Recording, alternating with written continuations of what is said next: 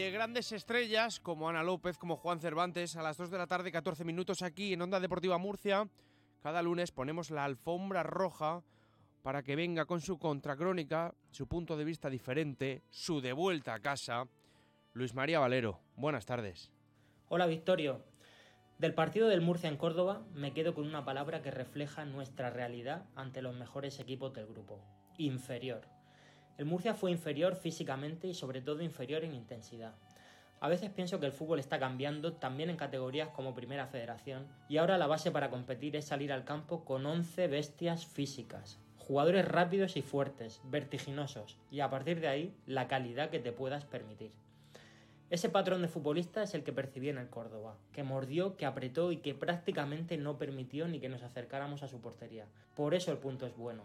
Pero hay que tener claro una cosa, el punto se fue haciendo bueno sobre la marcha, conforme avanzaba el partido y quedaba claro lo inferiores que éramos.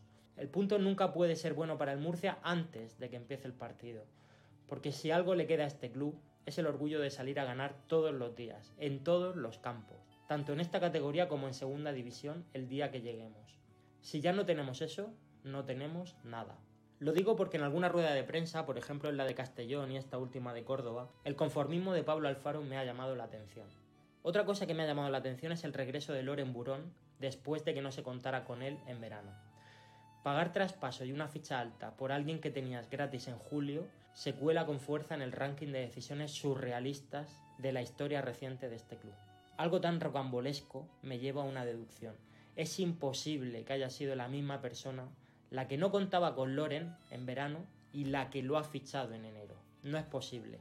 Nadie es capaz de admitir semejante ridículo con todo un océano de jugadores entre los que elegir.